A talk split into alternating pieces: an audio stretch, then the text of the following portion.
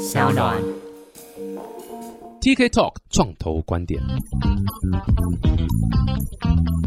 Hello，大家好，我是 TK，欢迎来到 TK Talk 创投观点。哇，今天太棒了，终于又要来回到老本行了，来讲一下投资相关的东西。今天是很开心，哎，这集很特别，是因为这一集是听众敲完的一集，他就看到说，哎，有听众人说，哎，TK 介绍一本书，这本书叫做《独角兽投资王》，然后是一个作者叫胡舒婷写的，然后他说写的很棒，所以一定要叫我去看一下，然后去邀请他作者来上来。哎，各位。只要你吩咐，我就照办。不哈啦，创业家就这样子，说到做到，不打诳语。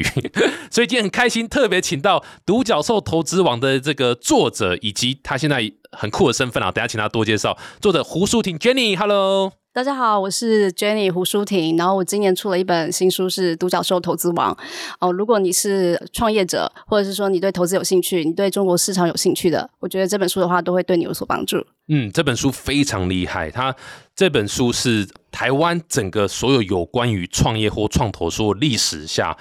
排名第二名的书。那你们问第一名是谁？对，第一名是谁？是台湾创投攻略，没有，那是我写的书，开玩笑，开玩笑。没有，这本书很棒，这本书里面是主要是在讲说中国那边了哈，在讲中国那边的一些投资相关的一些故事，然后还有举几个这个独角兽的这个案例，这样。哎，可不可以先讲一下？虽然听我的听众朋友应该大概都知道这个投资的一些术语啦，不过有些人如果不晓得的话，到底独角兽是什么？是宝可梦的一种吗？还是？哦，对对，独角兽的话就是估值要十亿美金以上的企业，但是大概的话就会就在十年以内成立的企业，我们就称为是独角兽。哦哟，所以等于创投投到这个公司，然后它估值也成长到成长到十亿美金呢、啊，十亿美金，然后未上市的的公司就对了，对对对，哇塞，这不赚翻了。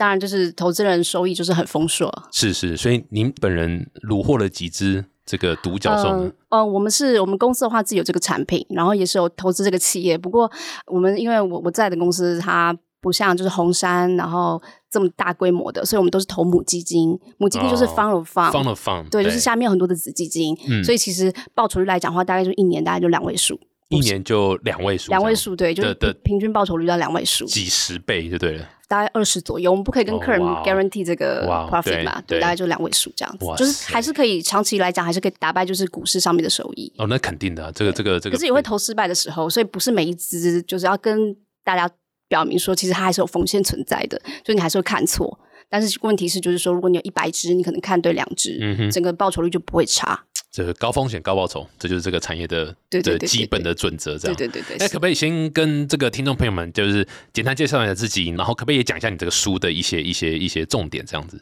好的，我的话我是台湾人，然后我之前是在荷兰银行跟汇丰银行在台湾的时候，然后后来的话我就去香港汇丰，然后就到了中国。那中国的话，我是待了两家财富管理公司，呃财富管理公司哦，对财富管理公司比较特别，就是说其实我们什么产品都有，嗯就是只要你有钱来，然后我们什么都卖。那你们卖 NFT 吗？现在还没有 NFT，对对，因为中国不太这部分来讲没有允许的话，我们就不太不办骗钱的东西是？对，我们要法，我们有哎对了我们有我们有牌照，一定要有牌照，哦对不对？一定要有是是牌照才可以卖，所以我们其实去的话也要考证。对，公司要有牌照。那一般来讲的话，其实除了就是二级市场的产品，就你常听到的股票、基金之外，我们还卖了很多的，比如说房产，中国人最爱买房，嗯，所以其实像英国啊、美国啊、日本啊、柬埔寨啊、泰国房产我们都卖。还有就是身份。身份就是移民，呃，移民就是你可以拿护照。比如说，有些小朋友他以后长大想去美国念书，然后念完书想要留下来，所以在他十岁之前，爸爸妈妈就会帮他办护照，就一比五走美国护照，或者说你想要欧盟护照，比如希腊、葡萄牙，对，或者是说你想要改头换面，你可以去买塞浦路斯护照，都有，就土耳其护照都有，你这是合法的就是间谍嘛，不是这都合法的，因为这些国家也是在做这个移民政策嘛。是是对是，然后柬埔寨那时候你们有 involve 在里面吗？呃，柬埔寨是卖房产，对，但是哦我们没有卖人，对对对对对是 对。然后的话，还有就是说家族信托，因为有钱人要资产传承，所以说家族信托的话，我们可以做离岸家族信托，或是美国家族信托，或者是说留学留学啊，哈佛的文化，我们会帮你做一些推荐，或者是说帮你去一些 IDG 啊、红杉去做实习。嗯，对那连这个都有，对，一定会全包，你就全包。那你们是不是只服务这个净资产可能是这个几亿美金以上才？就是我们有分等级，因为所有的产品起头就是一百万人民币，就是最差的哦就是一百万人民币，所以你基本上你就是需要有一定的资产嘛。那保险的话，其实嗯香港保险、美国保险、新加坡保险，基本上我们也都是全部都可以做配置的。嗯哼，对，那宜信的话，其实它的因为台湾可能不太了解，可是它的财富管理公司，它也是别人去投它的，就是它的背后的股东的话是像凯鹏华英，嗯哼，然后 IDG，然后 Morgan Stanley 都是他的股东，支持股东，所以他在 B 轮、A 轮的时候，其实这些创投公司都有进去扶植这些财富管理公司。那像我们的也很像创业公司，对不对？就对也在也在背后有创投啦，或什么基金去支持对对对，因为他们会拉近很多的战略合作，所以像宜信的话，其实我们呃我们的产品很多都是黑石 KKR，嗯，然后比如说凯雷，然后比如说我们也会请那个 Ray Dalio 来去做讲座合作，都会有。然后你可能要买那个桥水基金，我们可以买得到，或者是说威灵顿资产管理公司怎么样的服务，我们都可以一起做配合。嗯哼，所以其实我觉得它是很国际化的，就是打开了不一样，就是传统银行的视角，有点像投行，有一点像。对，但基本上都是 sell side 嘛，你们就是去卖产品卖产品嘛，然后你们服务的是个人为主吗？还是企业？还是你知道 family 这种的？呃，大概就是个人为主 OK 但是问题是个人的话，其实他自己就是有个企业，所以的话，刚刚我觉得你问的很好，因为呢，他除了自己的企业要成长之外，他自己也要成长，嗯所以其实他们在中国还很特别，他们会办一一系列的出国旅行，比如说像我们去英国。就是那个罗斯柴尔德家族的第七代掌门人，然后就跟他面对面去谈一些传承的部分。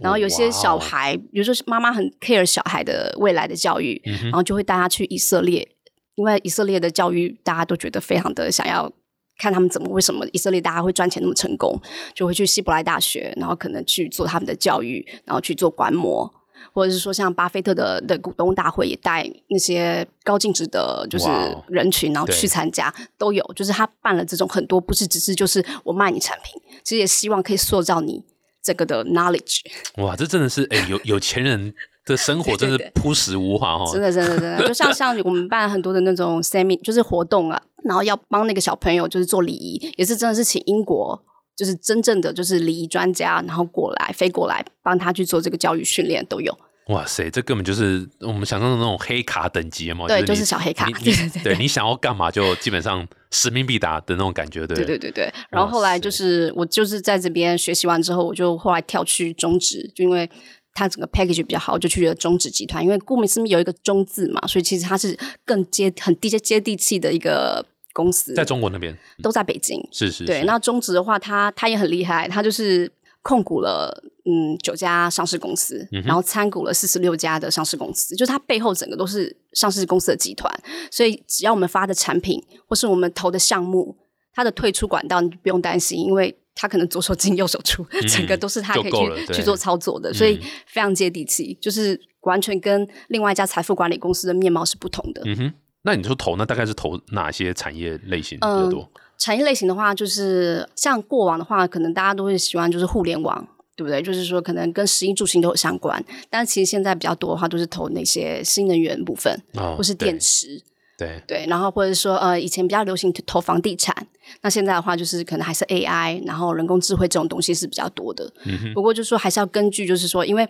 觉得中国跟美国不一样的地方是，美国很多都是养老基金，比较长线的钱可以让你去做投资，可是其实中国比较缺乏这一块，所以其实他们很多都要向个人来募资，所以我们就是一个很好的平台，嗯因为募投管退，那我觉得我们比较负责像是募资，但是投我们也有，因为我们有自己的母基金，嗯所以我们也要去做尽调，去看项目。然后就是要去做管理的动作，所以有点是就是两边我们都有去做，对，只是说就是有时候如果我们像像卖黑石的产品的时候，可能起投门槛就比较高，嗯哼，对。那如果我们自己发的产品的时候，起投门槛就没有那么高，我们也会带客人去做尽调。比如说像之前的首钢，北京的首钢，我们发了一期的产品，那我们会带客人去进调，说未来首钢可能会变成什么样子，未来的获利状况会怎么样。嗯哼，对，哇，听起来真的是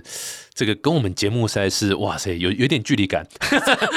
因为它已经是到公开市场上的东西了，然后是比较偏 financial 的很多 financial 的操作啦，然后你知道这种所谓高净值相关的，哇，呃这个不不过还是私募，因为它是其实私募就对对。对，就私人就特定那些人，因为他必须要符合合格投资人，所以必须你的净资产，比如说你连续三年你的收入要超过五十万人民币，嗯嗯，或者是说你的净金融资产要超过四百万人民币，就是你才可以去投资这个私募的项目，但是特定的人士才可以去投的。对对对对。对，对哎，那这样，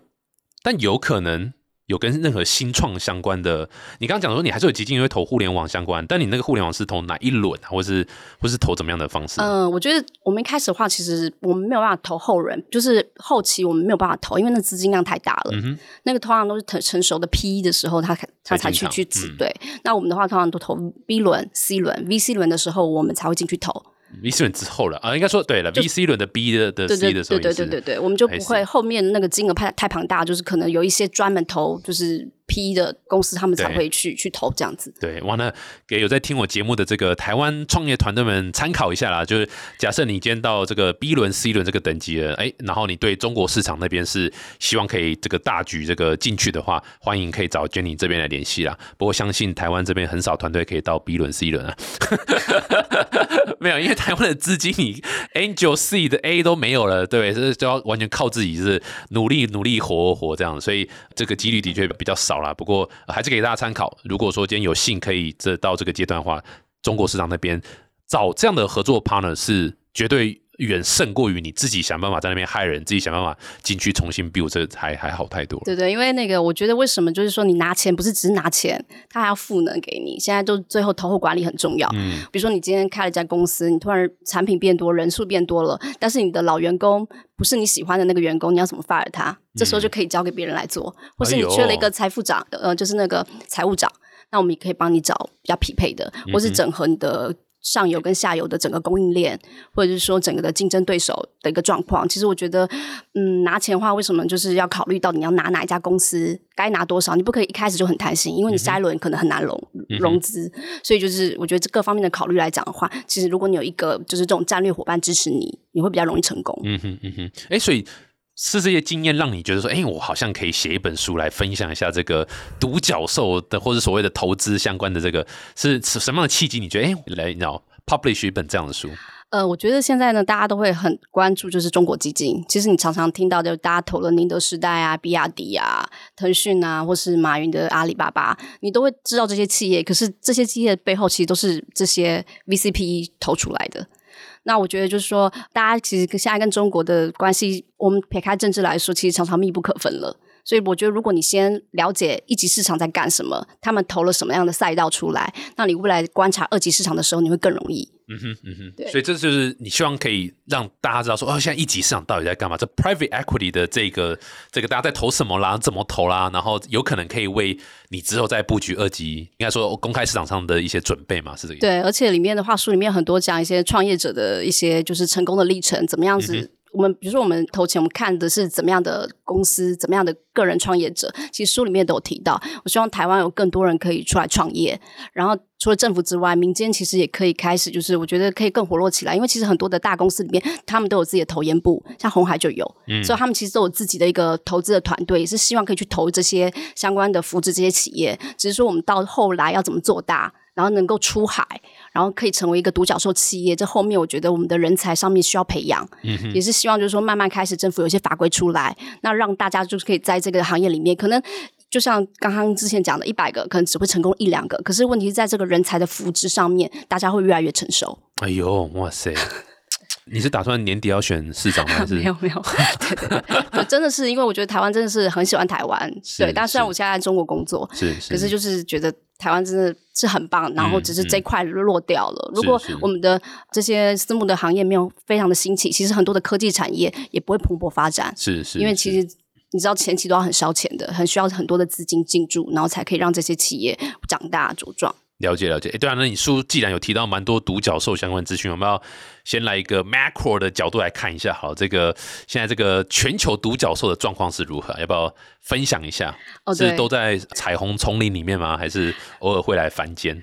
就是现在其实最新的那个资料的话已经出来，就是说全球独角兽的一个数量。那目前来讲，我们现在以二零零二年的上半年，就是 Q 二零零二。呃，二零二二年，二零二二年，sorry，的 Q one 跟 Q two，呃，累计来看的话，现在前三名的话是美国、中国跟印度。那美国的话现在是六百二十五家，中国的话是三百一十二家，印度的话是六十八家，总共的话是二三名加起来还不到第一名的，对，差不多一半哈，对，差不多一半多一点点而已。对，因为美国的私募到现在其实大概有七十年的时间，所以其实它是比较成熟的。那中国到现在只有三十年的时间。那整体来讲的话，其实印度是进步蛮快的，因为印度的话其实受惠于这次的疫情，其实疫情开始之后，他们的支很多的一些线上支付系统开始蓬勃发展。大家开始买菜的话，就是买东西的话，已经变成就是转向不同的，就是线上消费，就是线上订购，然后送到家。到元宇宙去买，是不是？就是哦，就是网站上，对对对对，就是重新的改变他的消费习惯。所以他们其实出了很多，就是 copy 中国模式，然后也做了像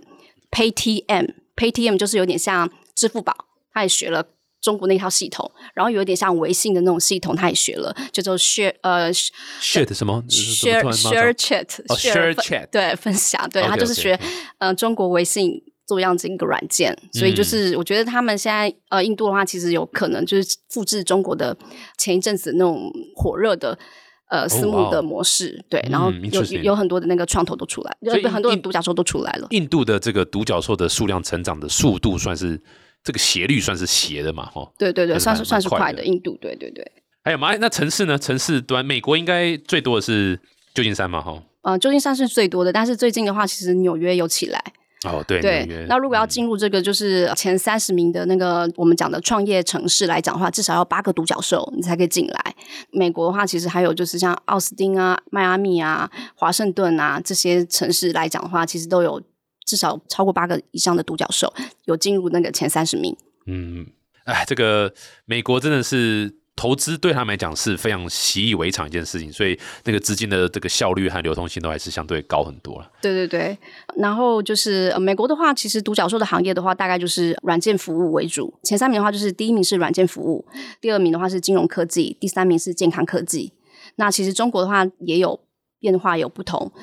中国的话变化不同的话，以前的话大家常听到就是互联网。那现在的话，其实第一名的话，它现在是独角兽的数量最多，它是健康科技。他们也开始注重健康了，因为老年化其实蛮严重的。所以他们其实现在做了很多的智能城市，就是也是就是从生老病死，你进去就是在那个地方生活的时候，他都会关注你这些就是生命周期的一个发生的变化。嗯哼。然后的话，在第二名的话就是人工智能，他们现在也是人工智能发展的很好，像。自动驾驶，对，没错。然后或是最近的话，美国要抵制中国的 AI 嘛，就是像它的商汤科技也是发展的很好。嗯哼，对。然后第三名的话是电子商务，所以其实互联网现在已经没有那么性感了，就是已经往后排了。对，现在是区块链比较性感的，对不对？区块链的话，全球真是还蛮多人在做区块链这部分，就是还有这种这种电子支付啊，是是，对，就是这种现在也是蛮火热的。懂懂懂，哎，那个直接来问一下这个最现实的问题好了，就是你知道台湾独角兽数量啊？有两个吗？有一个啊，有一个嘛，对对对对对对对。哎，Google 已经是了吗？呃，他不是，但是他至少上了，对对。其实 GoGo 他背后也是拿了国际的资金啊，他们拿了那个代码系的代码系的钱，拿蛮多。对对对。然后之前比较这个有一点争议性是 t o r ABC。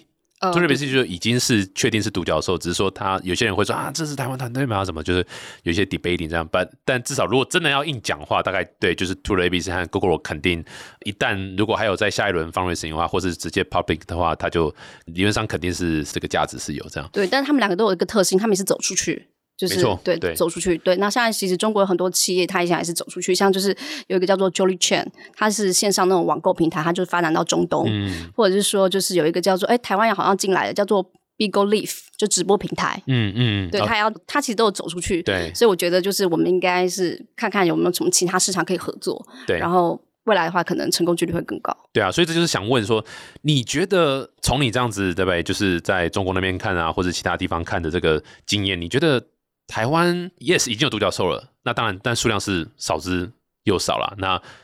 是有什么方式可以改变这件事情吗？还是说，你知道，我甚至也想问另外一个问题：你觉得独角兽这件事情是台湾应该追求的吗？这也可能也是另外一个议题。所以从你的角度怎么看？你怎么看这个台湾的一个资金的状况？我觉得独角兽追求是最终目的，它成为独角兽，但是其实还没有成为独角兽。之前就是私募的市场要非常的蓬勃发展，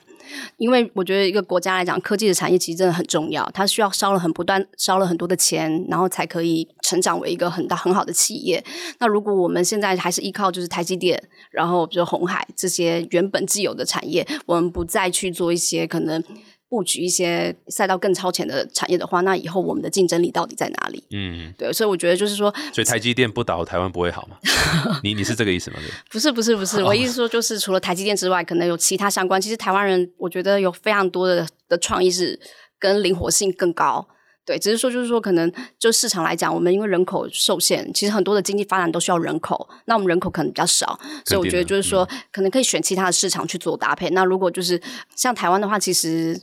大家不是对于汽车的部分。其实汽车的部分来讲的话，我们没有办法做自己的汽车，可是其实现在已经不需要，现在有晶片就可以了。然后像我的书上面的话，有有提到，就是雷军、小米、小米手机，应该台湾人有用小米手机，他也要做汽车，小米汽车。所以其实我觉得台湾的话，其实还是可以做一些品牌，对。然后呢，就是但品牌要烧钱，所以如果你没有私物进来，你没有这个环境进来，或是你的法规很多。然后非常非常的严谨，那我们的话资金不活络来讲的话，其实也很难去投资到这些的产业里头。嗯哼，不过台湾资金不活络这件事情是，你知道，就是也行之多年了。其实老实讲，你刚刚说大陆的这个 private 的这个历史三十几年嘛，台湾其实也是三十几年，对对不对？而且台湾刚出来的时候，其实曾经并列跟美国是，就是只落后美国一点而已，就是非常非常的 active，非常的积极。台积电。其实就是那个时候产生的产物嘛，那也是很多 private 的钱这样。那但就是时空演变一下，然后然后历史这样一直往前走，这样往前推，突然就不见了这样。所以台湾这边，你觉得你知道到底要怎么样去做哪些变化，去你知道重新赶上这一波吗？或是不管在资金的流通性上面，或者是你知道有效使用上，或者是出海也好，怎么出海什么之类的，你你这样观察有没有觉得？什么切入点？如果今天可以做改善的话，是最棒的。你会第一个想要先出来？我觉得就是，其实我们看的时候，应该就看跟新加坡跟以色列来对比吧。就是其实他们也是国家不大的国家，但是问题是他们发展的很好。像像代码西好了，代码西它就是投资非常多的地方，对，它中国布局也很深。你看，它也来投 Google，所以它非常的积极的一个基金。那我觉得台湾也是应该有一个，就是属于这样的基金。然后可能我们可以到处去投资。那你到处去投资的好处就是说，你可以跟那那边的关系做一个连接，你才有产业链。你可能投了这个公司之后，这就是我的资源，可以，所以我可以其他的可以介入进去。所以我觉得，如果我们私人没有办法这样的话，其实政府应该要做一个主导，就是反正我们真的资金，其实我们的家底很厚，我觉得台湾的家底很厚。可问题是你有没有真的出去去投资，可以冒险性的去投资？我觉得中国人跟台湾人有一点不一样的地方是，中国人很敢买。就是风险很大或者什么，他很敢买。虽然你可能在电视上常常看到他们的一些就是信用贷款不良的一些新闻啊，或是倒债银行突然不见，对，或是 P to P 什么之类，但是他们很敢买。可是我觉得什么事情就是要有一点风险。那我觉得我们的家底其实很厚，可以冒一些风险。就是不用每次都是只买一些很常规的债券啊，一些东西。对对，像其实他们是可以去成立一个比较长线可以投资的一个基金，然后去投资一些就是像一些新创的公司。那我也会可以未来替我们这些公司去布局这个赛道，然后让他们出去的时候，其实可以跟他们对接。以色列也是这样子吗？也是政府的。呃，以色列呃，以色列比较特别。以色列的话，它很多都是科技产业。嗯，其实他们的从教育就不一样，所以他们其实像我们以色列的基金来讲的话，很多都是科技产业。而且他们科技产业，因为以色列跟美国其实关系很深，很深，所以其实他们的后面的投资者的话，其实还有很多都是美国的创投企业。那美国创投企业一进来。当然，很多人都想跟进来。是那像像中国现在有转变，其实中国的话，现在每个城市都很积极，就是政府的一个基金，政府自己有一个城市基金，他们自己去投的时候，只要一进去，其他的创投也会跟进来。因为中国是很多都是以国家政策为导向的，所以只要国家愿意进来，那表示说这个这个政策不会变。那其实很多的像红杉啊、经纬中国等等的很多的一些创投就会跟进来投。对我其实听到这边，我真的觉得我非常认同你刚刚讲，就是我们的风险接受度真的是，其实真的是蛮低的。说老实话，讲到这个 topic，我都很喜欢举个例子，真实例子哦。各位，这不哈拉，就是呃，我拜访过这个台湾很大的一间软体上市公司，然后我跟他们 CFO 聊，所以你们现在怎么就是 allocate 你们的 asset 这样？他说，哎，他们现在就是 cash 部分就是百分之百就是放在银行定存这样。我就说，，sorry，sorry，你说你说什么意思？我刚刚没听清，我以为你说百分之百放在电，yes，就是这样。所以他们是，你知道，通膨一直在持续成长嘛，所以他们是宁愿接受 guaranteed lost，也不愿意接受有 risk 的成长的 upside gain 这样子。所以这是一个很。可怕的一个文化，就是说，基本上已经快要是风险接受度已经趋近于零了，甚至负的。就我宁愿付钱，就是我知道我下个月会赔一百块，我也不希望丢个骰子让我有可能赚一千块，就是这种感觉。这样，所以这是一个，你知道，这他你就你就可以发现说，哇，这个资金的流通，这哪我在流通，这没有流通，这就是像你讲，就完全往最安全的地方跑。即使它是最低利率，即使它是甚至赔钱，它也 OK。啊，这是很可怕一件事情。对，就是企业的野心可能没有这么多。像宁德时代，其实宁德时代现在电池是大家都是一直在讨论的嘛。像宁宁德时代，它的账上 parking 七百亿人民币，然后它在贷款六百亿人民币，它已经有七百亿 cash，为什么还要贷六百亿？因为它现在要上下通吃它的整个产业链，所以其实它的雄心布局的是非常的广的。就是因为你如果你真的看中国的。呃，公司来讲，话负债率真的挺高的。嗯，可我觉得就是这样子很活泼，大家都愿意去敢冒险的市场，就是充满了一个机会。对，所以我们大概就是应该再等个七八十年吧，等上一代都死光了，应该应该就有机会吧。对，就是说，就是台湾很好，至少有像您这样子，然后一一一群人，其实还是默默的在付出。对啊，就是好好像好像有个叫什么灵芝。林之城对，类似他也是 Approx 的，对，也是其实也是在做这些，只是说说还是需要到 B 轮、C 轮之后，有没有办法就是退出的管道？退出管道也是很重要的。对，就台湾的话，退出管道到底有没有去做这件事情？像中国话来做了很多，比如说科创板，他最近去年还上了一个那个北交所，对，他就针对不同的。发展的公司的大小，然后不同的退出管道，它都有去做设置。对，就就像美国一样，你看，你可以有芝加哥的，有你有在纽约的，没错。对，其实它对它不同的版本，它都有去去做这个退出的一个机制来设计。所以台湾我觉得也需要不同的版，针对不同的产业，然后不同的阶段，所以你进去的条件不要说大家都一样，不要说台积电跟一个新科技的呃新创业公司一样的审核机制能不能上市，这很奇怪嘛？对啊，而且一个是几十年的，一个是现在的，这样就是。非常非常怪，这样，所以我记得那时候在研究呃一些中国和美国相关的，其实那时候就还蛮 surprise，因为中国那时候就有很多那个叫什么，我突然忘了什么三创板什么创，反正 anyway 就针对新创产业的，大家自己 Google 啦，好好，不要都只靠我们这样讲，针对新创产业的上市柜的相关的设计，然后美国有很多，美国我那时候最 impress 就是所谓的股权群众。募资的这一块就已经把这个邪恶的手伸到民众的口袋里面了。看一下，但就是民众都可以参与股权的一个投资，而且是用少到可能是比如说呃一两千块台币，台币哦，就是几十块美金、呃一百块美金就可以投资一个新创公司这样的一个方式。所以它的资金来源的灵活度是非常非常广。然后那当然这会不会很多诈骗问题？当然会有诈骗问题啊。可是政府就是可以接受说，yes，我们这就是诈骗，但是我们还是在想一个规范去。稍微保护一下，但是美国的保护又不是像台湾的保护是，台湾的立法是所有人都不能做，因为他有可能会诈骗哦，所以所有人都不能做。美国是哦，有可能有诈骗哦，我稍微定一个规范，大家大家自己要负责，你自己要投，那你自己要负责。当然，如果有今天平台呃是非常刻意的乱搞，那但我就重罚，非常重重罚。啊，台湾不是，台湾是全部把你挡都不能玩，但今天能够进来的人，他要是犯点错啊，没关系啦，It's OK。好啦，没关系啊，罚个二十万、三十万台币这样子，所以变成说，台湾的这样的立法精神很奇怪，就是只有很有资源的人才可以去下来玩新东西。那很有资源人跟政府关系又很好，所以当发生问题的时候，他又不用被处罚，因为哦轻罚这样子，所以就是一直造成一个所谓资源永远只会留在大公司或所谓上一代，然后他们也不会想要。特别去追求什么你知道创新的东西，这样，所以让很多新人反而进不来，所以这是一个本质上我觉得呃一直卡住的点。政府责无旁贷，他他其实还是都快变成日本了。你 home no this 呢？哪里卡 啊？可怜哇 no，没事，对啊，所以就是。已经有日本的一个一这个这个 example 嘛，对啊，所以你这个书里面有写到日本的状况吗？呃，是没有啦，对，但是就是真的就是像你看，他设了新三板，然后新三板对我跟你讲新三板，对，然后北交所呀、科创板啊，然后在主板，它就分阶段的。其实台湾也可以做这样的事情，嗯，对啊，只是说就是一开始都是正也要扮演一个主导的角色，对啊，但我我我不知道现在台湾政府有没有做非常多，可能应该是有啦，只是说呃有啦，就是。对，就是看这一集谁会听到嘛？有有啦，有啦，有啦，没有，但是绝对还是这个相对的空间是很很多啦，非常多可以在在因为台湾有个叫台山，嗯，台山，对我觉得他应该是想要成为红山的台湾版，对，所以他叫台山，对，但是我觉得台山还是太高大上一点，对啊，所以我觉得如果他们是可以再往下接地气一些，然后接触一些真的新创的。然后可能辅导他们，嗯，对，或者说两岸国际交流，或是其他国家的多多一点交流，对，我觉得会比较好。所以台山有没有听到这一集？其实我们有请到台山的董事长来，我们欢迎台山的，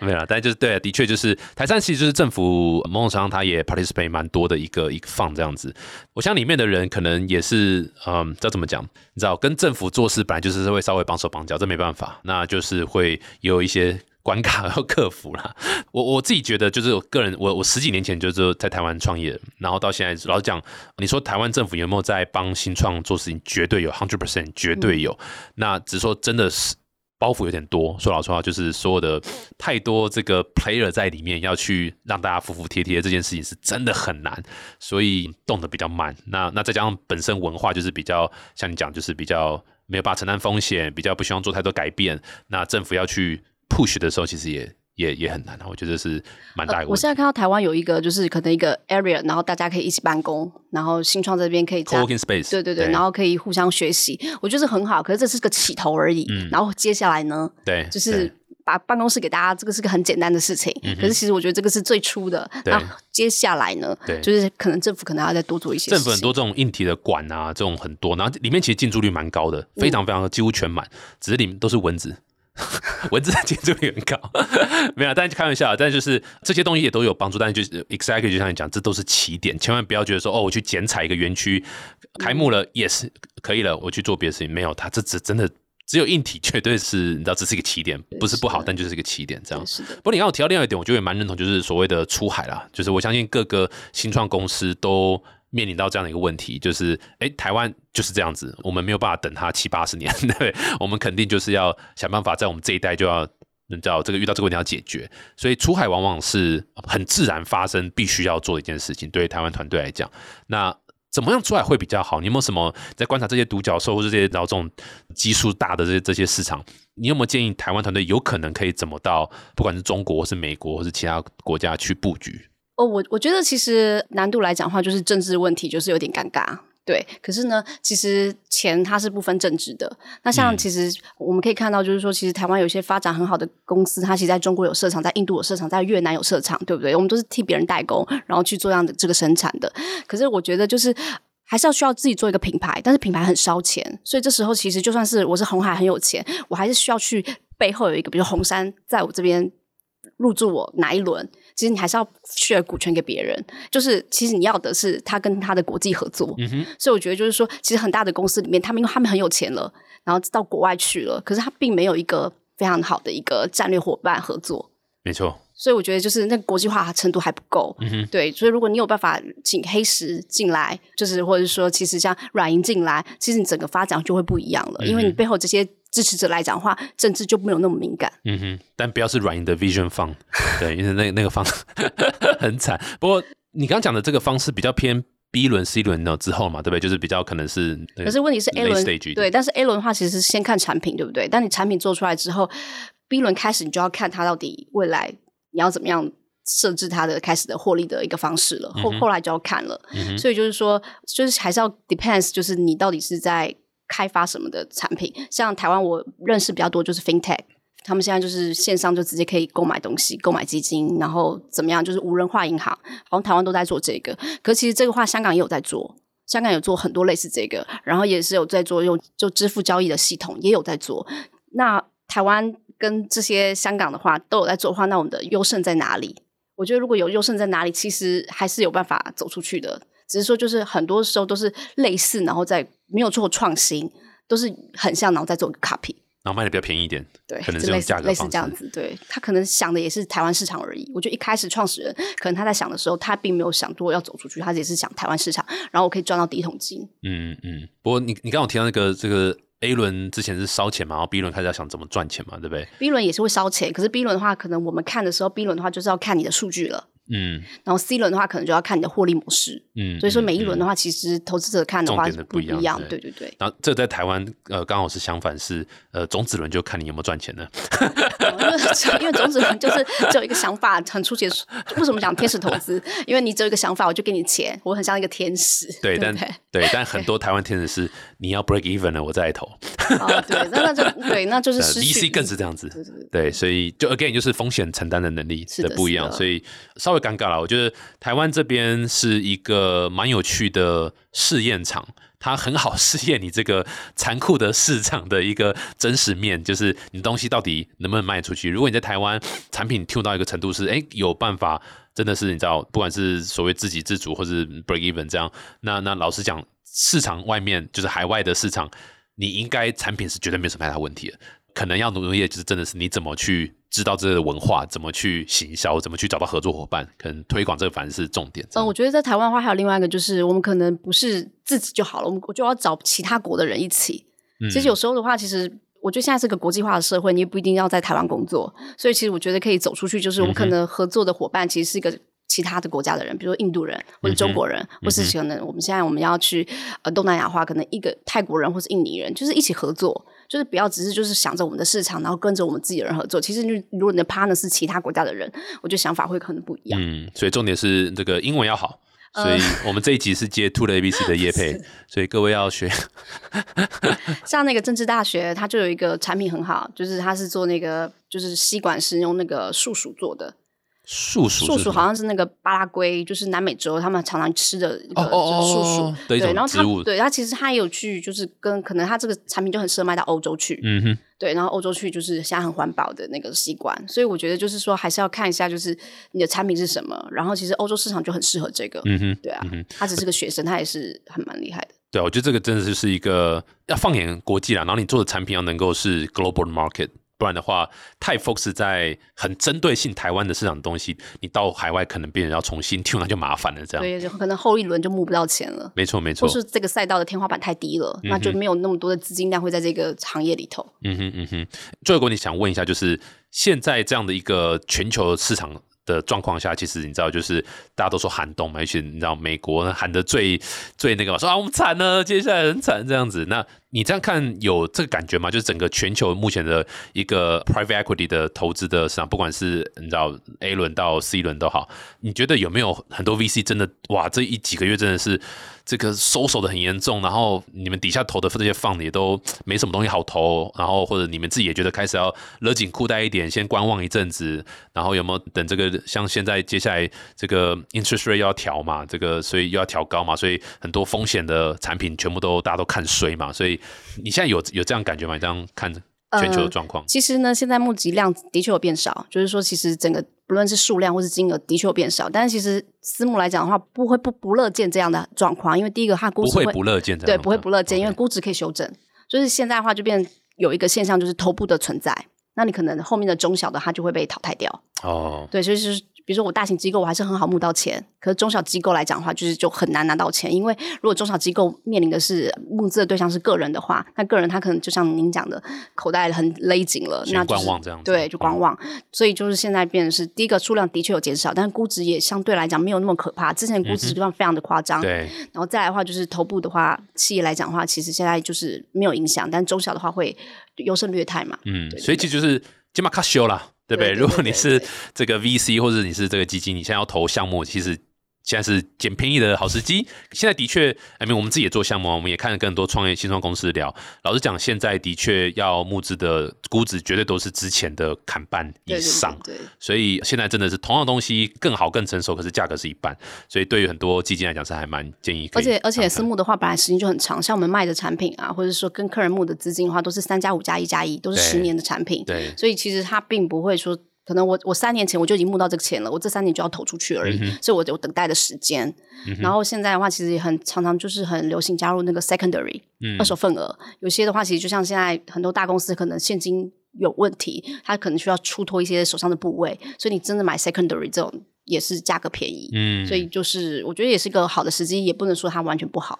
嗯，interesting，就是熊市中的熊市的布局方式啊。对对所以对于新创公司来讲，就是还是回到老话一句啊，就是说熊市有熊市的募资方式，牛市有牛市的募资方式，但重点都是你东西一定要是 solid 的，你不能够找就是一个半成品或是烂东西，你自己都不知道在干嘛，然后那就只能靠牛市你在骗钱了这样。对，以前有一句中国的话，就说那个在那个风口上猪也能飞。猪也能飞，对，雷军讲了嘛，对不对？对啊，所以就是呃，我多希望我是那头猪啊，至少可以飞这样，对啊。但就是这个嗯潮水退下嘛，对不对？就知道谁没穿裤子，所以熊市中就是还是要当记得穿有裤子那那那个人，不然就妨碍风化了，对啊，很酷啊！我觉得今天聊得很开心，就是知道说很多啊，现在状况到底是如何啊？那看这个独角兽的这个状况啊，还有这个整个资金流通性啊，就是还蛮明显可以感受到觉得你今天想讲就是，哎，这个台湾是没什么太大的希望了，在 那边。不过这个什么财富财富管理本质是一种幸福管理。哎呦对啊，对啊，所以其实跟刚讨论有关系吗？怎么突然接一句叶佩文呢？没有，但的确是嘛，财富管理就是什么幸福管理。对啊，其实其实私募也对投资人很好，因为如果很会获得很好的回报，对那其实都是双赢的、啊。对对对，嗯还还蛮建议有听到这节目的这个，你知道就是啊、f a m i l y office 也好，或是你知道就是 high net worth 的 individual 这种高净值的人，哎，我觉得有听到这里，我觉得可以蛮适合联系 TK，然后啊、不是啊，联系你，联系 Jenny 啊，可以来了解一下，哎，到底这些金融商品到底是怎么样的布局？因为你们其实你们会有投。哦，没有，你们主要是投中国那边的哈。呃，没有，其实全世界我们都有投，哦，全世界都有。OK OK，对只是，说就是说，在中国的话，其实因为高资产客人的数量比较多嘛，是是是。对，蛮建议你们看台湾有一个 NFT 项目叫 Meta Boom，我觉得是蛮好的，蛮适合这个基金可以去投资的。那它那个项目可以为了你们去公司移到其他的地方，移到境外。哎、这样你们要投台湾境内的公司，是不是程序很麻烦啊？是对，这就是个问题，所以希望法规可以开放一点。我觉得就是 就是是政治啊。对，因为你进不来，我们也就是也出不去的话，那其实真的是就是我觉得法规需要松绑一点。像现在十年前的金融业跟现在的金融业其实没有什么太大的差别，那其实这就是没有进步就是退步。是是是，好吧，对啊，也希望这个官员们啊，算了啦，听不听得到，其实都他们也不会改了啊。哇，好，怎么那么绝望啊？这这几面了，开玩笑啦。但是政府其实一直在持续改变，但就像我刚刚讲，就是呃，速度稍微慢，可是呃完全感受得到，一直有持续在做更多的改变。像公司法，我我很喜欢举这例子，公司法，我觉得就至少是以国际接轨这个角度来看，公司法真的做了很很棒的修正。那当然，在所谓的投资这一块，真的保守，非常非常保守，所以完全可以理解政府在做投资相关的法规的一个松绑上是很改牛啊，就是他他们可能想做，但也也遇到很多困难，这样，所以以免呢，哦，你说以以那个以色列嘛，哈。啊，没有开玩笑，开玩笑。那今天非常谢谢 Jenny 来跟我们分享这个整个 private equity 的一个状况。然后大家如果喜欢这集的话，欢迎到 Apple Podcast 订阅 TikTok 创投观点，然后五颗星可以留言，可以有什么问题想问 Jenny，也可以在在我们粉丝团好了，粉丝团比较会看，粉丝团留言，我们可以帮你传达给 Jenny 这样子。然后如果没有传达的话，就是因为我根本没看，我我大我大概每半年才看一次。好，谢谢，再次谢谢 Jenny，拜拜谢谢，拜拜。